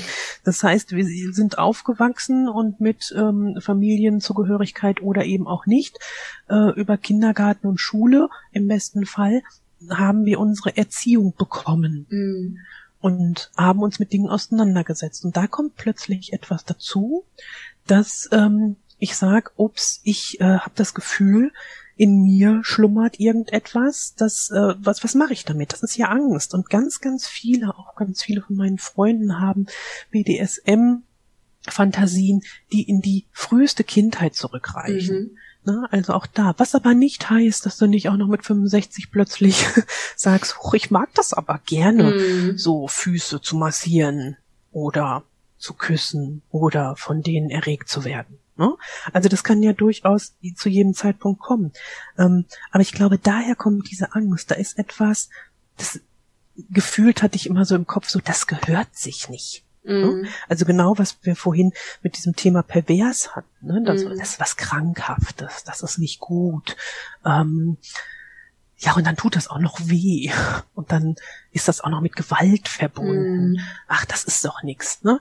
Ähm, und da, glaube ich, äh, ist so dieser Punkt, weshalb da so diese Angst davor ist, sich vielleicht auch zu outen oder vielleicht auch auf andere Leute zuzugehen und zu mm. fragen ähm, oder ja auch zu sagen oder an Anlaufstellen zu gehen. Und da gibt's aber gerade, und das ist ganz, ganz wichtig, für junge Menschen gibt es wirklich gute Anlaufstellen. Mm. Es gibt die sogenannte SNJG, ne? also die, die junge Gruppierung sozusagen von mm. SM-Lern. Oder es gibt in Duisburg, das ist ja jetzt in Nordrhein-Westfalen, aber gibt's Plateau äh, 1001. Also ein tolles Projekt, wo es eben nicht nur um, äh, also wo es um alle Arten des Lebens geht, egal ob du trans bist, egal ob du irgendwie bi oder hetero oder homosexuell mm. bist, ob du BDSM magst oder äh, ob du Petplay magst, ist ganz egal. Ja. Und für Erwachsene gibt's ne, also auch ganz viele Anlaufstellen und ganz viele Vereine, mhm. natürlich auch, wo man sich engagieren kann. Ähm, und die gibt es eigentlich in, in jeder etwas größeren Stadt mhm. mittlerweile. Mhm. Klar, das muss nicht die Anzahl geben, die es vielleicht im Ruhrgebiet gibt oder die es in Hamburg oder in Berlin gibt. Ne? Aber da einfach wirklich mal schauen nach Vereinen, die sich mit dem Thema be beschäftigen mhm. oder vielleicht auch mal, wenn es irgendwann wieder soweit sein sollte und die Prides äh, stattfinden, da mhm. gibt's ja auch ganz häufig äh, Stände, wo es mal Informationsmaterial gibt, wo ich vielleicht auch mal hingehen kann. Und wenn ich noch nicht den Mut habe, die Leute anzusprechen, dann nehme ich mir vielleicht einfach mal einen Flyer mit. Mm. Und dann lese ich das und dann lese ich den zu Hause und dann gehe ich den nächsten Schritt. Das muss nicht von jetzt auf gleich sein. Und dann, wie gesagt, dann die Hoffnung, dass irgendwann dann auch wieder der Austausch mm. im Kontakt mit anderen auf Stammtischen und Partys eben sein wird. Ja. Ja. Ähm, die nächste Frage ist, wie kann man denn Vorurteilen begegnen? Ja, also ich glaube, da ist es einfach wichtig, das, was wir gerade schon hatten. Ne? Mhm. Also wirklich zu überlegen, ähm, hat da jemand ein Vorurteil mir gegenüber geäußert, wirklich? Mhm. Oder ist das ein Vorurteil, was ich mir selber, vielleicht auch durch meine Erziehung, durch mein Heranleben, selber im Kopf mache? Oder weil ich auf einem drittklassigen Fernsehsender eine Sendung gesehen habe, wo jemand in ein Domina-Studio geht und verhauen wird und danach auch noch irgendwie äh, vom Andreas Kreuz fällt. Ähm, so. Das okay. ist ja immer so, das ist ja immer so die Überlegung, ähm, sind das Vorurteile, die ich mir selber mache? Also sind das mhm. Vorurteile, wo ich sage, das ist ein Vorurteil? Und ähm, da ist es genau das, was ich vorhin eben auch sagte, immer zu überlegen, ab wann ist es denn auch ein Vorurteil? Mm. Oder ab wann ist es BDSM? Ab ja. wann reagierst du auf Dinge, die ähm, jemand nicht mag? Ne? Wenn jemand sagt, oh, ich finde aber schwarze Kleidung doof, weil ihr seid ja alle so, früher, es gab mal die Emos, ne? Oder das mm. sind ja mhm. alle Satanisten. Ähm, dann ist das ja auch ein Vorurteil. Mm. Ein Vorurteil macht ja was. Das ist ja ein Nichtwissen. Mm. Nichtwissen der Situation. Und dann heißt es nur Kommunikation, Kommunikation, Kommunikation. Und wir gehen immer davon aus, dass wir nicht mit irgendeinem Troll reden, sondern mit einer halbwegs ähm, intelligenten Person. Und dann ist es, glaube ich, wichtig, den Menschen zu sagen, ich ähm, spreche gerne mit dir darüber und ich erkläre dir gerne das, was du wissen möchtest, wenn du mich erklären lässt.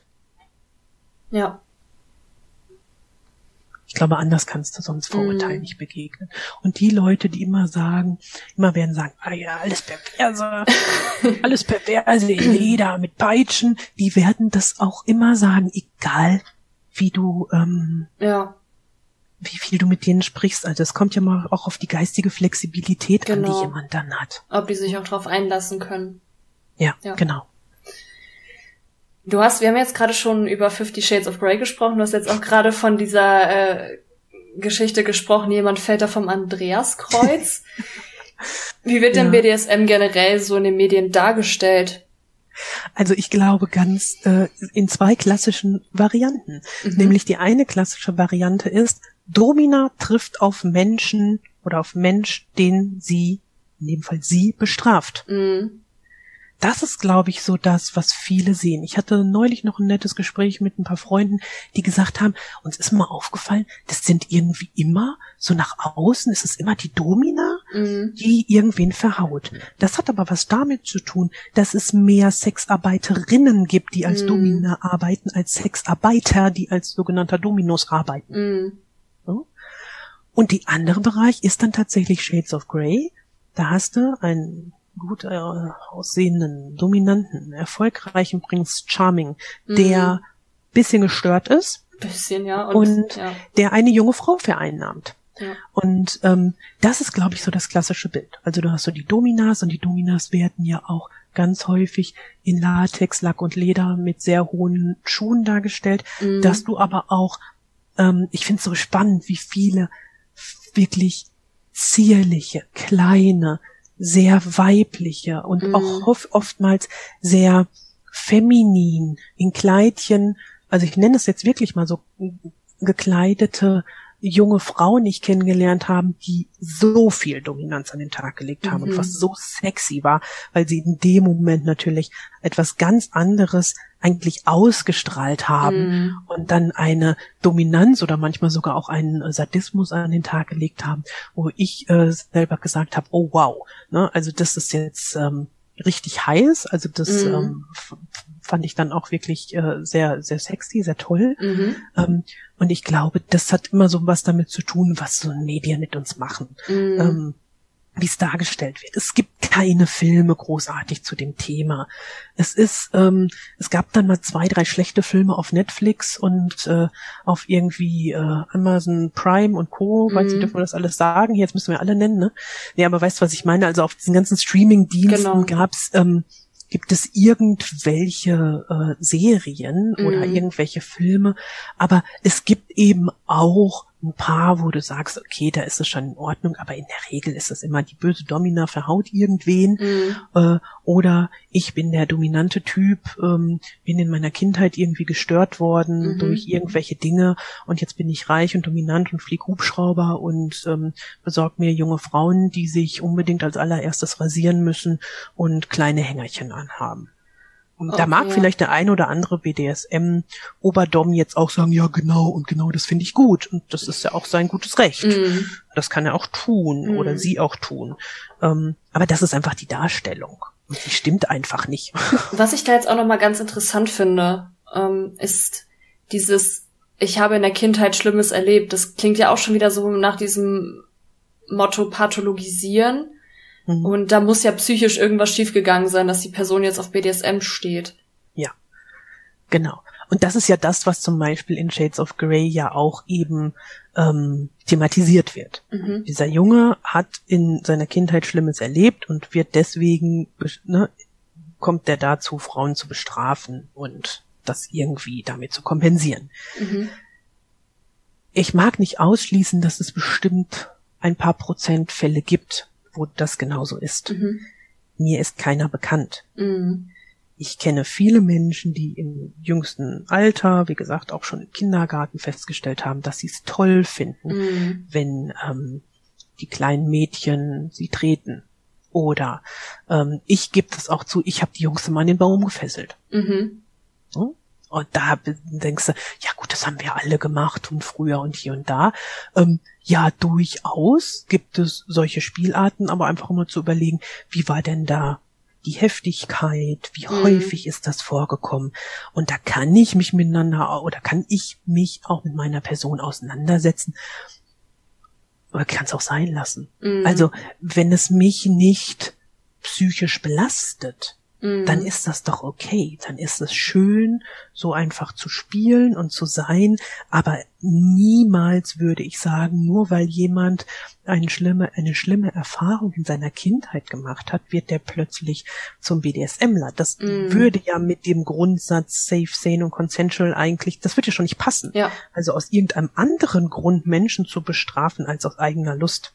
Mm. Und es gibt die paar Psychopathen und Soziopathen, die hast du immer ne, in 0, ich weiß nicht wie viel Prozent der Weltbevölkerung, die aus Lust Menschen wehtun und mhm. noch schlimmere Dinge. Gut, das hat aber auch da wiederum dann nichts mit SM oder BDSM zu tun. Mhm. Ja. Ja.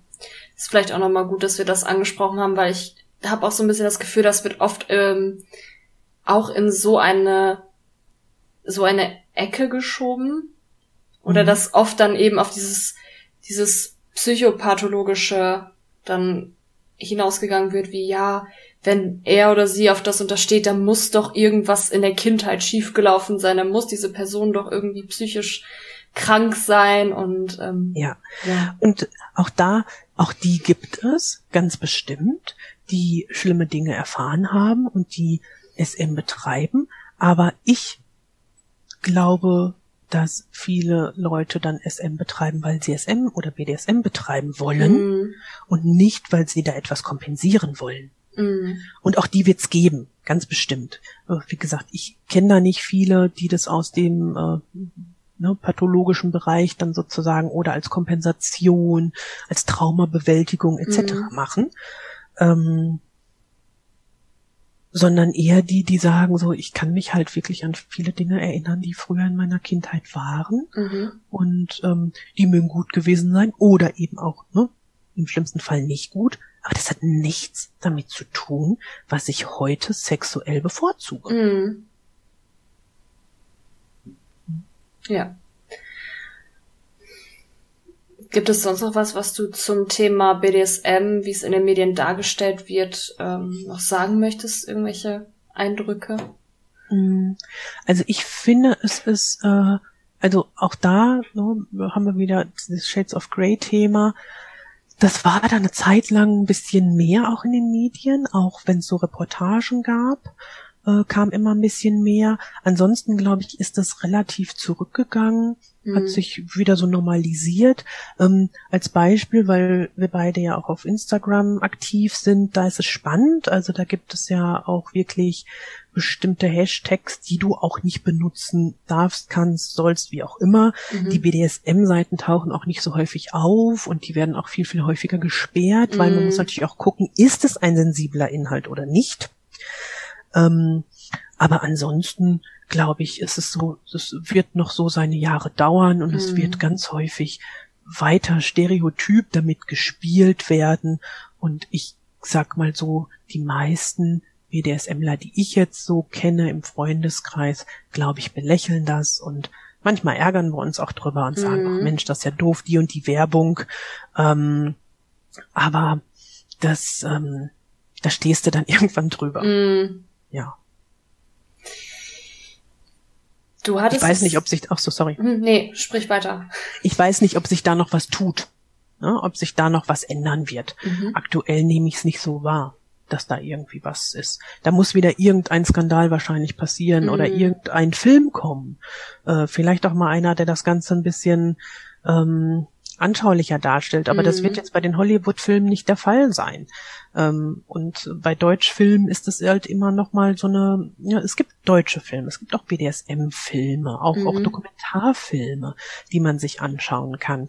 Ähm, aber es ist immer so die Sache, die guck auch ich mir dann und denke so, ach, das ist entweder das ist schön oder na, es ist ja jetzt auch nicht wirklich realistisch. Mhm.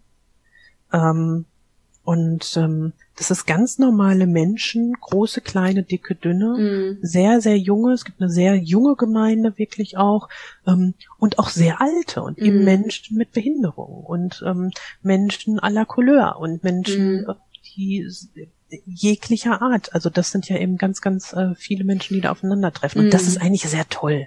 Und deswegen machen die Partys auch so viel Spaß, dass die Leute kleiden sich, wie sie möchten. Die, die leben das aus, wie sie möchten und sind halt, es ist eine sehr schöne Freiheit, die man da so, oder die ich da immer so gespürt habe. Total da hoffe schön. ich, dass das doch so ja. kommt mal wieder. ja, das wäre nämlich meine nächste Frage gewesen. Ähm, wie beeinflusst denn die Pandemie gerade das Ausleben vom BDSM? Ja, also ich glaube, dass es schon eine starke Beeinflussung ist. Ne? Aber gerade weil wir reden natürlich von zwischenmenschlichem Kontakt. Mhm. Ähm, für manche ist es auch schwer, zu Hause das auszuleben. Mhm. Du hast Nachbarn, die dich hören. Du hast vielleicht auch Kinder. Mhm. Du hast ähm, nicht die Möglichkeit am Wochenende ähm, in einen Club zu fahren, so laut zu sein, so auslebend zu sein, ne? das geht halt nicht. Mhm. Ähm, früher, äh, früher, ne? letztes Jahr, da hast du dir Zeit fürs Ausgehen genommen. Mhm. Und das war dann so, sich Zeit zu nehmen, mhm. vielleicht auch hübsch zu machen, wie hübsch man sich selber machen will, oder sich einfach mit der Thematik zu beschäftigen, sich vorzubereiten, was eventuell an so einem Abend passieren kann. Ähm, und zu Hause, weil wir ja fast alle zu Hause sind, mhm. nimmst du dir dann nicht so die Zeit und du machst kein Date mit deinem Partner, der Partnerin mhm. ähm, und sagst, wir machen das heute Abend, weil du dann auch nicht weißt, was ist jetzt, hören die Nachbarn das oder mhm. nicht. Dann hast du keinen Kontakt zu anderen, neuen Leuten, neue Spielpartner kennenzulernen oder eben auch ähm, ja neue Praktiken vielleicht auch mhm. einfach mal auszuprobieren. Das geht nicht. Es gibt mittlerweile so ein paar Internetstammtische. Mhm. Und es gibt auch ähm, zum Beispiel, wenn man jetzt äh, über das Thema erotische Hypnose, BDSM und Hypnose. Da gibt es zum Beispiel auch witzigerweise aus Hamburg die Undine und den Jochen. Mhm. Die haben Hypnoking und die machen zum Beispiel Hypnose, BDSM-Sessions sozusagen via Zoom auch. Mhm. Äh, wir hatten das jetzt mal, dass wir ein Wochenende uns mit Freunden, die sich teilweise kannten und teilweise auch noch gar nicht kannten, getroffen haben und da einen kleinen BDSM-Austausch hatten, mhm. ein verbales Spiel gespielt haben und es mhm. war so schön. Und wir hatten wirklich, äh, haben uns alle zusammengeschaltet und hatten es vorbereitet mhm. und wir haben mhm. seit langem nicht mehr wirklich ganz gezielt, ohne dass man über Katzenbabys und über Pollenallergie mm. spricht, wirklich nur mit dem Thema BDSM beschäftigt. Mm. Also das geht schon, aber es ist eine, ich finde eine sehr, sehr große Beeinflussung. Mm. Die ganzen Messen, die ganzen Partys, es ist alles natürlich ausgefallen. Und ähm, das war eben toll. Also manchmal auf, es gibt ja auch ähm, Messen, wo du Verkaufsstände hast und da kommst mhm. du ja allein schon mit den Leuten ins Reden, dass einer sagt, oh, nehm den lieber mal nicht und schon zack hast du einen Kontakt mhm. und dann kann es passieren, dass aus einem wildfremden Kontakt plötzlich ähm, ja ein längeres Gespräch wird mhm. und so weiter und so fort und dann trifft man sich abends auf einer Party nochmal und das fällt tatsächlich alles weg gerade. ja. ja da geht's, glaube ich, der BDSM-Szene wie so vielen anderen mm. äh, Bereichen auch. Ja. Ja. Du hast ja jetzt auch schon viele Anlaufstellen genannt. Mhm. Ähm, vielleicht noch mal so eine Frage: Wenn jetzt jemand merkt, okay, ich habe so eine bestimmte Vorliebe und ich möchte die ausleben, mhm. wo kann ich mich informieren? Ja, also erstmal ist es natürlich die Frage, kann derjenige das selber definieren? Mhm. Ne? Also weiß der, was das ist. Wenn wir von Dingen sprechen aus dem SM-Bereich und ich sag jetzt mal ein Fußfetisch mhm. oder Trampling mag ich gerne, also das äh, ne, auf mir stehen zum Beispiel oder ich möchte das selber praktizieren. Oder auch, man kann auch noch ein bisschen weitergehen und es gibt ja auch noch Fetische, die mit Körperflüssigkeiten zu tun mhm. haben. Ähm, dann ist tatsächlich die erste Anlaufstelle sind Foren in den genannten Internetseiten, würde ich jetzt mal mhm. sagen. Also von der Sklavenzentrale über FetLife, über JoyClub, ne, King.com, solche Dinge. Da sich einfach erstmal zu informieren, zu gucken, was gibt's da für Gruppen. Mhm. Das würde ich nicht über Facebook oder über Instagram vielleicht direkt machen. Ja.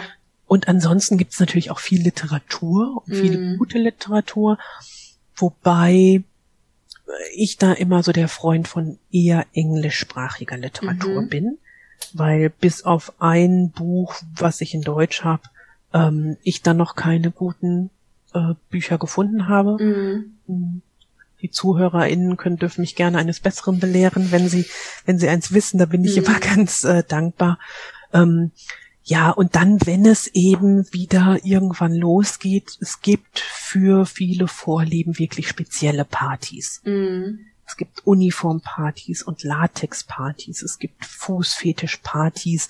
Es gibt auch sogenannte Vorführungspartys, wo du wie, das nennt sich, klingt wirklich hart, aber wie so eine Sklavenauktion hast. Mhm ähm, wo die Menschen vorgeführt werden. Aber wo die Menschen, die dort vorgeführt werden, die wollen da vorgeführt werden. Mhm. Also das ist ja dann auch da wieder in Absprache. Mhm. Selbst wenn man sich das selber nicht vorstellen kann. Ich für meinen Teil ich persönlich kann mir das nicht vorstellen, mhm. habe aber im Freundeskreis ganz, ganz viele, die eine hohe, eine ganz starke Erregung nur bei dem Gedanken daran haben, mhm. da wirklich vorgeführt zu werden. Und ich glaube, aktuell ist es einfach wirklich schwierig. Da hilft uns das Internet wirklich viel, mm. sich auszutauschen, sich auch mal zu trauen, ähm, zurückhaltend zu sein. Ähm, aber wenn man gefragt wird, dann einfach auch zu antworten und in den einschlägigen Foren, in BDSM-Foren, im Joy Club oder ne, Sklavenzentrale mm. ist dementsprechend genau darauf ausgelegt oder FetLife da kann man wirklich ähm, viele Informationen sich holen und auch sich zu outen, mm. in Anführungsstrichen, und zu sagen, ich bin neu hier. Mm. Ich weiß das nicht. Das gibt wirklich viele Menschen, die einen da ohne Hintergedanken, mhm. es gibt bestimmt auch die mit Hintergedanken, aber ohne Hintergedanken unterstützen. Mm. Ja. Und das gerne machen. Ja, das stimmt. Das sind auf jeden Fall auch sehr gute Tipps. Ich glaube, da können auch viele was mit anfangen. Ähm, ich denke, da hilfst du auch sehr vielen gerade weiter, die vielleicht sich noch informieren wollen, vielleicht noch nicht so ganz für sich klar haben, okay, hat meine Vorliebe überhaupt einen Namen? Gibt's das überhaupt? Ja. Weil das, also es ist ja auch schon irgendwo so ein, bestimmt auch ein Schritt der Erleichterung, wenn man merkt, okay, das Ding hat irgendwie einen Namen, meine Vorliebe, und das haben auch noch andere als ich, sonst hätte es ja keinen Namen. Ja, und ich glaube, was auch ganz wichtig ist, also ich, ähm, wenn wir so miteinander reden, dann ist das sehr sehr leicht und das sind auch mal tiefe Themen, aber wir lachen eben auch. Mhm. Und auch das ist zum Beispiel was. Äh, erstmal tun die BDSMler meistens nix. Mhm. Und das ist auch so dieses, wir dürfen auch lachen. Ne? Mhm. Also wir hatten viele Partys, wo wir so viel gelacht haben und so viel Spaß hatten. Mhm. Und da gibt's auch so einen Spruch, BDSMler, lach dich. Ähm, und das, das stimmt halt nicht. Ne? Das sind wirklich ganz lustige, nette Menschen, die mhm eben vereint, dass sie eine spezielle sexuelle Vorliebe haben mhm. und das, das, das verbindet eben auch ganz stark. Das gibt ganz tiefe, enge Freundschaften, ganz tiefe Verbindungen und ähm, das ist echt toll, wenn man dann erkennt, so, ach du auch, bei dir ist das mhm. auch so. Und ähm, das ist schön, sich mit Menschen austauschen zu können, ohne drüber nachdenken zu müssen, was darf ich jetzt sagen und was darf ich vielleicht nicht sagen. Mhm. Und ähm, ja, das ist, glaube ich, ganz, ganz wichtig. Aber ich, ich finde es immer am allerwichtigsten zu sagen, gebt euch Zeit, mhm. macht das irgendwie langsam. Ähm, wie gesagt, das ist noch kein Dom, keine Domina vom Himmel gefallen. Mhm. Ähm, das darf man lernen. Und ähm, ich hatte ja erzählt, dass ich switche und also beide Seiten eben auch gerne bediene. Das, auch das war bei mir ein ganz großer Lernprozess. Mhm. Bis ich das zum ersten Mal wirklich konnte, bis ich zum ersten Mal mich irgendwo hinknien konnte. Beim ersten Mal habe ich vor Lachen zusammengebrochen und habe gesagt, ja, das ist jetzt nicht dein Ernst, ne? Mhm. Ähm, und habe wirklich gelacht, also wirklich tief aus tiefster Seele gelacht, weil ich gedacht habe, wie absurd ist das denn hier? und dann so nach und nach kommt man mhm. ähm, in einer Situation, wo man sagt, ach, mach das mal so. Und das ist genauso wie mit dem Handwerk. Mhm. Vielleicht wird es irgendwann auch mal wieder Partys geben, wo sowas erlernt wird. Also mhm. Es gab vor ein paar Jahren in Wuppertal einen tollen Club und die hatten so Workshops, wo die wirklich gezeigt haben, wie geht man mit Wachs um, mhm. wie geht man ähm, mit Spanking um oder wie, ne? Also die das wirklich ähm, auch Leuten beigebracht haben mhm. und das war toll und das wünsche ich mir, dass es mehr solche Veranstaltungen gibt, wo dann halt im besten Fall auch Leute kommen, die sich trauen, dahin zu gehen. Ja. ja. Genau. Ja, schön. Ähm ich würde sagen, wir wären damit schon fast durch mit unserer Folge. Ja, das ist ja auch eine ganze Menge gewesen. das war auch viel. Aber ich ja. habe noch eine allerletzte Frage, weil die stelle ja. ich immer meinen GästInnen. Gibt es noch etwas, was du unseren Zuhörenden mitgeben möchtest? Hm. Ich glaube einfach, dass, was wir gerade schon hatten, nämlich traut euch und bleibt so wie ihr selber seid. Verstellt mhm. euch nicht und habt keine Angst davor. Die Welt, es ist eine große, bunte Spielwiese und ähm, auch wenn die BDSMler häufig in schwarzen Kleidung oder schwarzen Klamotten rumlaufen, sind die im Herzen ganz bunt und ganz offen und äh, ganz fröhliche Menschen und traut mhm. euch da einfach. Mhm. Wir beißen, es gibt immer diesen Spruch, wir beißen nur, wenn ihr es wollt. Sehr gut. Dann würde ich sagen, ähm, damit war's das erstmal für dieses Mal. Ja, wunderbar. Mhm. Dankeschön mhm. auf jeden Fall, dass ich äh, die Möglichkeit hatte, da über dieses ja eben doch wichtige Thema mit dir zu ja. sprechen. Fand ich ganz, ganz toll. Ich danke dir, weil äh, für deine Offenheit, ähm, dass du deine Erfahrung mit uns geteilt hast und dein Wissen. Ich denke, davon werden sehr, sehr viele Leute auch profitieren. Ich habe es auf jeden Fall. Ich habe wieder eine Menge dazu gelernt. Vielen, vielen Dank. Ja, danke dir, sehr gerne. Und dann würde ich sagen, wir verabschieden uns und bis zur nächsten Folge. Bis dann. Tschüss. Tschüss.